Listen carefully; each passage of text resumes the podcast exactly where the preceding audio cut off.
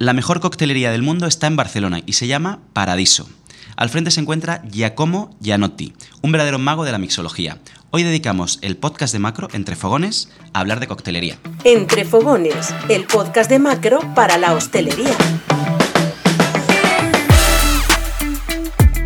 La coctelería juega un papel fundamental en la propuesta gastronómica que se elabora en bares, restaurantes y por supuesto en los locales donde se le rinde culto, en las coctelerías. De hecho, durante los últimos años son numerosos profesionales los que han destacado a nivel internacional. Adriana Chía, Alfredo Pernía, Raquel Espolio o Borja Insa. La coctelería aparece en todas las listas de las principales tendencias gastronómicas de hace muchísimos años. Light, sin alcohol, con hierbas traídas de diferentes partes del mundo, nuevos destilados, más sostenibles. El consumidor cada vez es más curioso y la industria no para de innovar para buscar nuevas opciones. Además, el consumo se ha movido, ahora es eh, mucho más diurno y esto ha ayudado a aumentar la curiosidad por parte del cliente. Giacomo Gianotti nació en 1988 en Carrara, un pequeño pueblo de la Toscana italiana. Su familia regentaba allí la gelatería Paradiso, una heladería en la que el propio Giacomo fue fraguando su interés por la hostelería. Luego vivió en Londres y ya por fin se asentó en Barcelona, donde abrió en 2015 su propia coctelería, de nombre Paradiso, actualmente el mejor bar del mundo según The World 50 Best Bars. En 2020 abre su segundo cóctel bar en Barcelona, Galileo, y también ha creado un proyecto Paraíso Lab, un laboratorio de investigación enfocado a la experimentación y el estudio de nuevas técnicas. Antes de charlar con Giacomo Gianotti, vamos a ver qué nos cuentan los expertos del mundo de la coctelería que nos trae Rodrigo Domínguez, director de Barra de Ideas.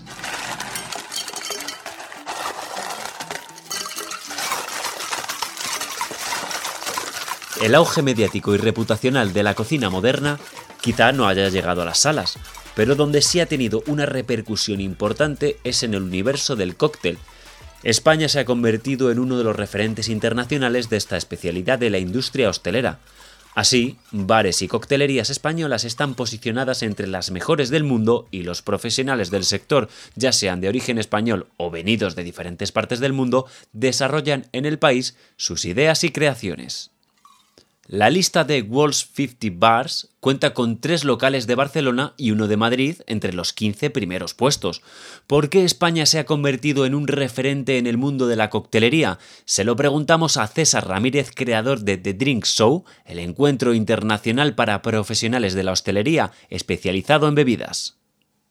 Hace 8 o 10 años comienza una premiumización, la creación de una hostelería que quiere ofrecer un contenido de experiencias muy amplio para un consumidor que busca mm, productos, recetas y eh, propuestas únicas.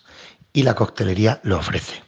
También la, la preparación de una generación de bartenders que ha estado trabajando fuera, que se ha preparado para ello y les permite ejecutar todo esto mm, con un nivel altísimo.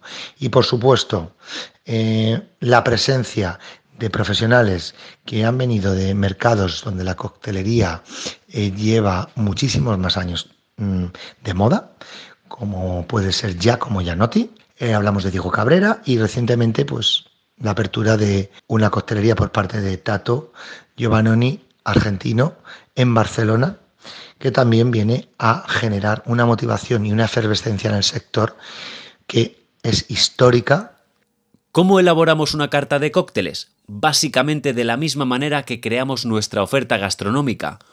1. Piensa en el público al que te diriges y ten en cuenta tu storytelling. 2. Elige cuáles son los cócteles que quieres preparar. Los clásicos funcionan muy bien para empezar. 3. Haz el escándalo de cada cóctel teniendo en cuenta los costes de producto y el tiempo de preparación. 4 asegúrate de que todo el equipo se ajusta a las cantidades y tiempos establecidos en el escandallo. 5. Cuando ya esté en marcha, fíjate en la ingeniería de menú y establece qué cócteles son los más demandados y cuáles puedes eliminar de la carta. 6. Innova, crea nuevos cócteles que los clientes solo puedan encontrar en tu local. Y no olvides de contar en tu barra con el equipamiento adecuado para la elaboración y experimentación con tus cócteles. Cocteleras, coladores, cucharas batidoras, jiggers, maceradores, tapetes, cucharas. Héctor de la Rosa es director adjunto de operaciones en hoteles único y máximo responsable de alimentación y bebidas de la cadena hotelera de lujo, además de un gran apasionado de la coctelería. ¿Cómo están introduciendo la coctelería en sus hoteles? ¿Cuál es la fórmula para incrementar las ventas de este producto de tanto valor? Nuestra propuesta de coctelería eh, se basa en la coctelería clásica y, sus versiones. Entonces, hemos hecho una carta de 12 cócteles, de las cuales se han elegido 6 cócteles clásicos de los más consumidos y hemos hecho una, una versión. Un ejemplo eh, que hemos hecho es el Moscow Mule y hemos hecho su versión, lo hemos llamado el Kiev Mule. Al final es coger la receta, la receta original y hacerle un cambio, darle un twist diferente ¿vale? Para dar otra, otra opción sobre el mismo cóctel, pero con una versión distinta. Y a esto mismo lo acompañamos con un food pairing. Eh, para cada cóctel hemos diseñado un, un snack que se puede comer con las manos, que no es de difícil elaboración, pero sin embargo presenta un valor añadido al cóctel. Por ejemplo, volviendo al caso del Moscow Mule o del Kiev Mule, ponemos lo acompañamos con, un, con una gominola de, jengibre. De esta manera decimos al cliente que, según vaya tomando el trago, eh, vaya mordiendo poquito a poco la, gominola y esto va a hacer que le realce el sabor del jengibre y potencie más eh, el cóctel. Y luego, para obtener mejores resultados de venta, la respuesta va a ser obvia, es decir, tener buenos vendedores. Es obvia, pero es súper complicado. Al final, eh, lo que tratamos nosotros en nuestros equipos es que estén súper bien formados, que conozcan bien toda la coctelería, que conozcan bueno, toda la oferta gastronómica y eh, que la hayan probado, que la hayan incluso realizado ellos mismos, eh, que hayan obtenido feedback de clientes, de, entre ellos mismos han hecho también sus propias conclusiones y que se sientan sobre todo seguros a la hora de venderlos. Si una persona se siente seguro y conoce bien el producto, pues su capacidad de venta va a aumentar. La hostelería se adapta a los nuevos hábitos de consumo de sus clientes, cada día más diurnos. Estos cambios en los momentos de consumo han provocado también una variación en el tipo de productos que se ofrecen. De hecho, una de las propuestas en este sentido es el maridaje de comida con cócteles, una fórmula que cada día utilizan más restaurantes para ampliar el abanico de oportunidades para ofrecer coctelería. Escuchamos a Raquel Espolio, directora del nuevo local La Movida Madrileña. Hice una ponencia en Madrid Fusión eh, y propuse lo que siempre he llamado el win-win situation, es decir, que las dos partes ganen, ¿vale? Es decir, eh, que la bebida acompañe y maride a la comida, pero que también la comida y acompañe a la bebida, es decir, que sea una fusión entre doble maridaje y a la par. Ahora se está desarrollando mucho más el maridaje, se está dando mucha más importante, importancia a la coctelería, eh, pero porque está creciendo a niveles increíbles. claro, yo ya llevo ya 10 años en este mundo de la coctelería y hace cuatro años o cinco como mucho está pegando un boom increíble, sobre todo después de la pandemia. Entonces, el maridaje siempre se ha dado. Lo único que, claro, gracias a este crecimiento de la coctelería, ahora es como que se valora más la bebida, se valora más que un buen cóctel acompañe a un buen plato eh, y se está desarrollando mucho más todo, todo este tema, gracias a Dios, para que esta profesión crezca mucho más. Y el mundo de la coctelería está viviendo un gran impulso gracias a la innovación que se está produciendo en los laboratorios de las grandes compañías de destilados, pero también en los espacios que los propios restaurantes y coctelerías abren para desarrollar nuevos productos.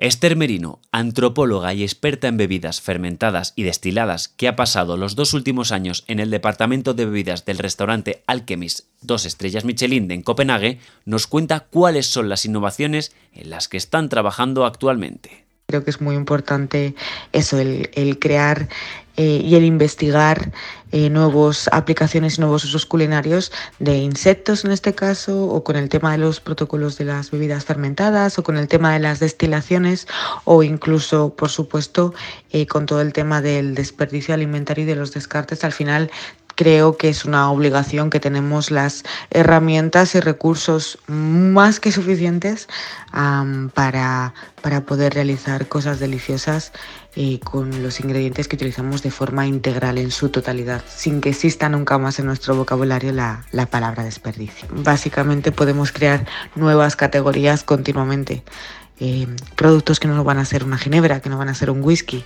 eh, van a ser otra cosa. Eh, otra cosa que va a estar deliciosa, que va a tener características organolépticas diferentes y que no es ni mejor ni peor, pero, pero es algo nuevo que, que está esperando a, a ser descubierto, por así decirlo, a que lo hagamos y disfrutemos de ese proceso también. Entre Fogones, el podcast de Macro. Buenas, Giacomo, ¿qué tal? ¿Cómo, cómo estás? Eh, vamos directo al grano, que yo creo que es lo que a la gente más le, le, interesa. Oye, ¿cómo se hace para alcanzar el primer puesto en los World 50 Best Bars? ¿Cómo se hace? Yo te ¿Hay un truco? Como...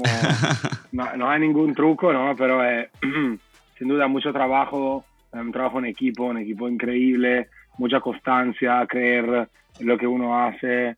Eh, esto creo que son, lo, son los secretos, ¿no? Para, para llegar y luego Paradiso está abierto desde hace ocho años, entonces ha estado una trayectoria, ¿no? No es que de un año al otro pues uno llega al primer puesto, más como te decía, mucho trabajo constante y año tras, tras año intentar hacer el trabajo uh, mejor y, y mejor, intent, intentar pues ofrecer siempre a nuestros clientes es novedades, eh, cócteles más creativos, la, la, la técnica gastronómica eh, nunca vistas y, y, ahí año tras año pues puede ser que pase que, que, se dan el premio de número uno del mundo. Claro, o sea, está, está, está claro que, que, os lo habéis currado y por eso estáis en la posición que estáis. ¿Qué consejos les podrías dar a todos estos hosteleros que quieren hacer su coctelería mejor? ¿Por dónde crees que tienen que empezar para que una coctelería esté pues, a nivelón? Pues depende de, no lo sé, del, del concepto del, del local que, que, cada uno tenga, qué es lo que quieres hacer. Eh, yo no, también hago siempre nuestro ejemplo, que nosotros antes de poder aspirar a estar dentro de la lista de los mejores bares del mundo, tuvimos que, y, y todavía, ¿no? Pero centrarse mucho en el, uh, en, en, el bar como es. Entonces, antes uno tienes que, tienes que tener claro las bases para luego poder aspirar a más, ¿no? Entonces, eh, para que los hosteleros... Saber, si te entiendo bien, saber lo que quieres hacer, para quién lo quieres hacer y focalizarte a saco, ¿no?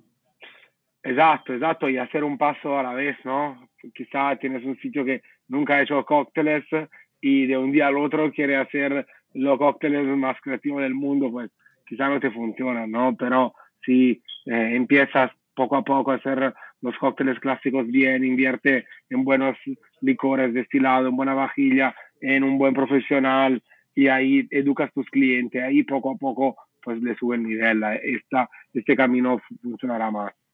Claro, claro, tiene, tiene todo el sentido. Y, y linkándolo con esto, ¿cuál crees tú que son las tendencias actualmente en, en coctelería? ¿Qué es lo que se lleva? Pues las uh, tendencias uh, ahora en coctelería, um, cócteles uh, a baja graduación alcohólica, hay una tendencia de tap cocktails también, o sea, cóctel on tap, hay tendencia también de, eh, fíjate, de crear bares con micro destilería adentro también, que un cliente puede ir a este bar y eh, formarse su propio gin claro. o vodka o, o entonces eh, como sobre todo bueno en, en, los últimos años he tenido la suerte de, de, viajar mucho en los últimos meses he visto estas tendencias como que las ves en los países nórdicos luego viaja la vez en Asia no la ves un poco en todos los países y dices bueno esta tendencia se viene fuerte ¿no? Claro, claro, claro. Y, ahora que, hablaba, que hablábamos de tendencias y ha hablado de baja graduación, el tema de los mocktails, eh, ¿qué tal? Porque cada vez se ven en más sitios. Eh, es verdad que hay gente que pues, cada vez se cuida más. Y ¿Esto está afectando a que haya por un lado cócteles y por otro lado mocktails y, que los dos estén funcionando? Los dos son negocio al final para una, para una coctelería, obviamente. Mira, te, te, puede, te sorprenderás porque nosotros en Paradiso vendemos bastantes, entre comillas, ¿no? O sea, que, que salen el perdón, hay, hay público y han subido, entre comillas, el nivel en los últimos años, en el sentido que ahora te tomas un, un buen cóctel sin alcohol. Hace 10 años o 8 era el clásico zumos y siropes, pues ahora hay un curro detrás, hay cócteles sin alcohol que tienen la misma presentación.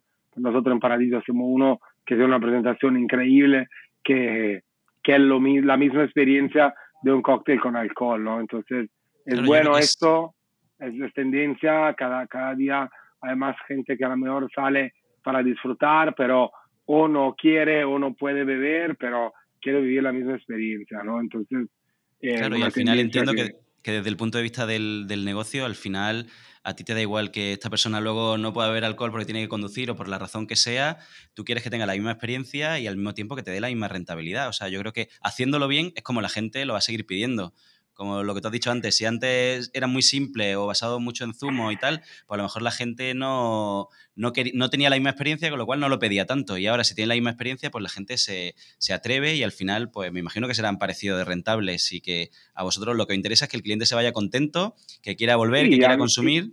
Y, han salido pues destilados sin alcohol que te permiten eh, hacer cócteles mejores eh, sin alcohol. Entonces, eh, la verdad que hoy en día una persona puede salir ¿no? de fiesta, tomarse buenos cócteles sin alcohol, pero seguir teniendo la misma experiencia. Y, y te, he oído hablar de, de, menú. ¿Cómo crees que, eh, o cuéntanos tu visión o vuestra visión de cómo marida el cóctel con la gastronomía? Eh, porque ahora cada vez más se ve en muchos sitios donde, donde la comida y el cóctel eh, van de la mano. ¿Cómo, ¿Cómo lo entendéis vosotros? Sí, em, la verdad que eh, sí, estamos muy felices de esto porque eh, los chefs, los restaurantes gastronómicos, eh, hablo por mí, ¿no? son una fuente de, de mucha inspiración. La, la, ha estado en los últimos años donde hemos, digamos, nos hemos inspirado con técnica, con mezcla de sabores, con uh, presentaciones, luego inspirado en los cócteles. Y ahora que podemos como maridar un, un menú gastronómico con cóctel, podemos colaborar con, con estos grandes de la gastronomía. Es, es, un lujo, es una motivación, es un empujón para... para por ejemplo, ¿tú crees que puede, haber, que puede haber un cóctel para un pescado, un cóctel para una carne, para un plato en concreto, pues que tenga un nivel de grasa más, más elevado, como por ejemplo me alimento un foie o lo que sea? O sea, eso se puede trabajar y funciona estupendamente, ¿no?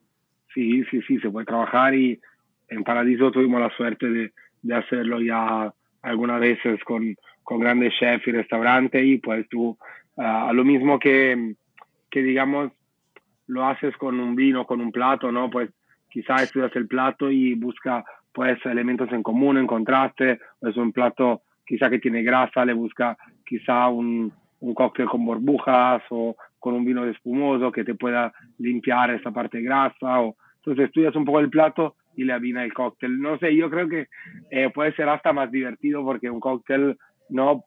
Creando tú la receta y jugando con la decoración, puedes, digamos, añadirle más matices que a lo mejor en un vino tiene esos matices y, y ya está, ¿no? Total, yo he visto últimamente cócteles que están que llevan una infusión de un caldo, de un o sea, hay cosas súper locas, o sea, yo creo que que, al final aquí tenéis un recorrido y una capacidad de combinar ingredientes que es increíble. O sea, yo creo que, en el mundo de la bebida, o sea, aquí se abre un, campo infinito. Y me gustaría preguntarte, en ese campo infinito, eh, ¿de dónde sacáis la inspiración? Porque, claro, a mí nunca se me ocurriría de un caldo de cocido, por ejemplo, hacer un, cóctel. Y sé que, la gente utiliza caldos, que utiliza zumos, que utilizáis distintos destilados. O sea, ¿cómo, ¿dónde busca esa inspiración para conseguir esas cosas tan, tan chulas que hacéis en, eh, en Paraíso? Mira, todo tiene que tener un sentido, ¿no? Eh, porque si hacen las cosas así por hacer, al final para mí no salen bien. Entonces, en Paradiso, por ejemplo, el, trabajo del menú es un trabajo anual donde trabaja todo el equipo. Se empieza desde un concepto, fíjate, este año fue inspirado en la evolución humana, entonces cogimos, digamos, 15 que al final eran puntos Ah, fundamentales eh, ¿no? en, la historia, en la evolución humana, como el fuego, la escritura, el tiempo, la agricultura, la era de los metales, y, avanzamos. Y en estos, con estos puntos nos inspiramos para crear los cócteles nuevos, ¿no? Tanto eh, inspirándonos en sabores, en técnica, en presentación. Tenemos un cóctel que encendemos, pues creamos el fuego enfrente de los clientes, el cóctel es ahumado, y pues hay toda una puesta en escena, un cóctel para compartir. Entonces, pues de cada concepto tú sacas, digamos, tu fuente de inspiración y de ahí luego lo conectas con el cóctel y creas también el storytelling que luego vas a transmitir al cliente cuando viene al bar y, lo prueba. Qué chulo, qué chulo. ¿Y nos podrías compartir una, una, anécdota de un día que de repente te vino una inspiración, algo que sea para compartir con el resto, que sea como muy, muy, muy, muy curioso y que diga, jolín, pues este cóctel es que no te lo puedo imaginar, salió haciendo esto, pensando esto otro? Mira, bueno, la verdad que trabajamos mucho la creatividad, entonces cuando, que sé, estás ahí con el equipo, tenemos un equipo de lab, cuando estás ahí que, que mm, obviamente no te sale algo, ¿no? Y entonces eh, habla esto, cómo lo puedo hacer, cómo lo puedo hacer, ahí salen las ideas, porque al final discute, le das la vuelta y tal, y de repente pues hace como un clic y dice, he encontrado como la solución para, para hacerlo, ¿no? Y como un ejemplo más, eh, quizá el, más lógico es el Super Cool Martini, que es nuestra variación de un Dry Martini, que lo servimos con una técnica de super cooling. Esa técnica consiste en tener un líquido y cuando tú lo, lo viertes encima de la aceituna que está congelada, se congela enfrente de, de los ojos del cliente de forma instantánea y se va congelando, ¿no? Entonces, entonces, claro, vimos esta técnica y hablando de gastronomía, los primeros a usarlo en gastronomía fueron eh, los chefs del restaurante del Señor de Carroca, aquí en, en, Girona. Nosotros lo vimos, nos impactó, empezamos a investigar, eh, conseguimos la máquina y luego, claro, nos dijeron que esta máquina valía un poco para, para todo, para los licores, para infusiones.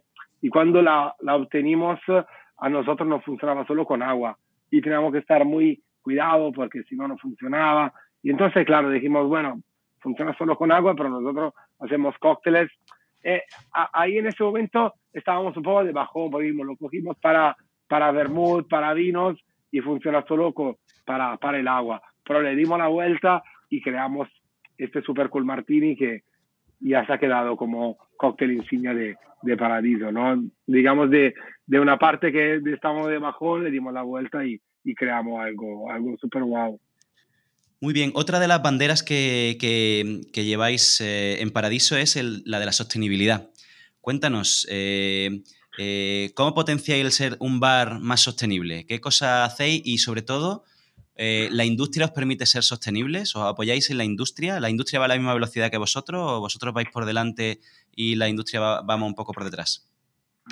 Sí, nosotros creo que como primero como personas intentamos ser lo más sostenible posible porque tenemos el, deber tanto en nuestra casa como en el trabajo, eh, desde las bases ¿no? hasta pues eh, en el, actual lab tenemos un espacio dedicado al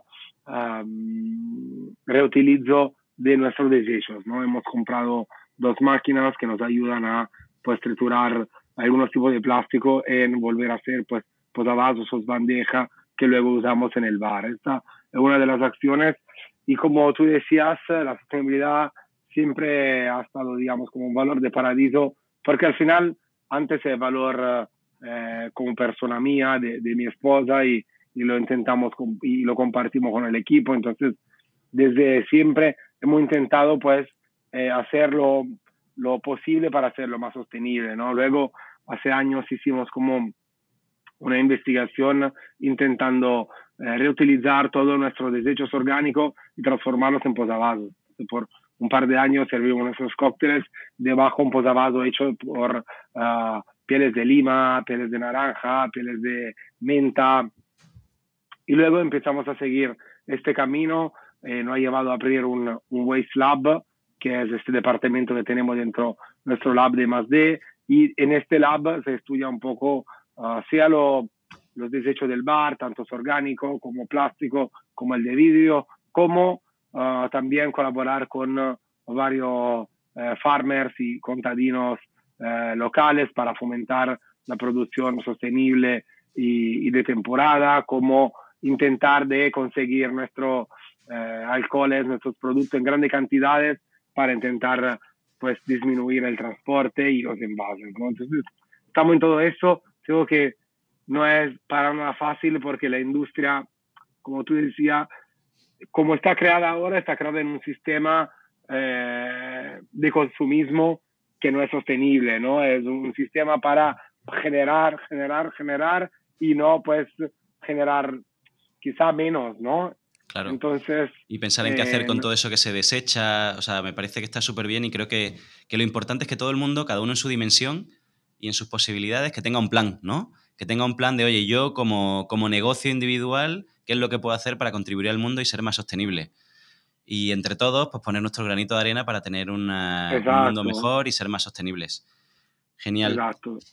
Oye, pues eh, Giacomo, súper, súper, súper interesante. Yo creo que a todo el mundo le ha encantado acercarse a ese bar que todo el mundo tiene ganas de ir a conocer. Yo mm, tuve la suerte de, de conocerlo el año pasado y os recomiendo a todos, desde luego, que os acerquéis a verlo porque no te deja indiferente, ¿eh? O sea, eh, es el mundo de los cócteles, o sea, mm, habiéndole dado siete vueltas a cada uno de los conceptos, como tú dices. O sea, ahora entiendo lo de que cada año buscáis una, un- una temática y os pongáis todo el equipo a trabajar, porque de verdad luego son auténticas obras de arte. Aparte está riquísimo, porque, porque yo creo que Eso tiene lo los dos componentes al final. que te sorprenden, pero luego están súper buenos. O sea que, que yo creo que enhorabuena, por eso soy número uno de, eh, del mundo. Un orgullo teneros aquí, aquí en Barcelona. Así que nada, todo el mundo a conoceros y espero que a todo el mundo le haya parecido tan interesante como a mí estar este ratito con, eh, contigo.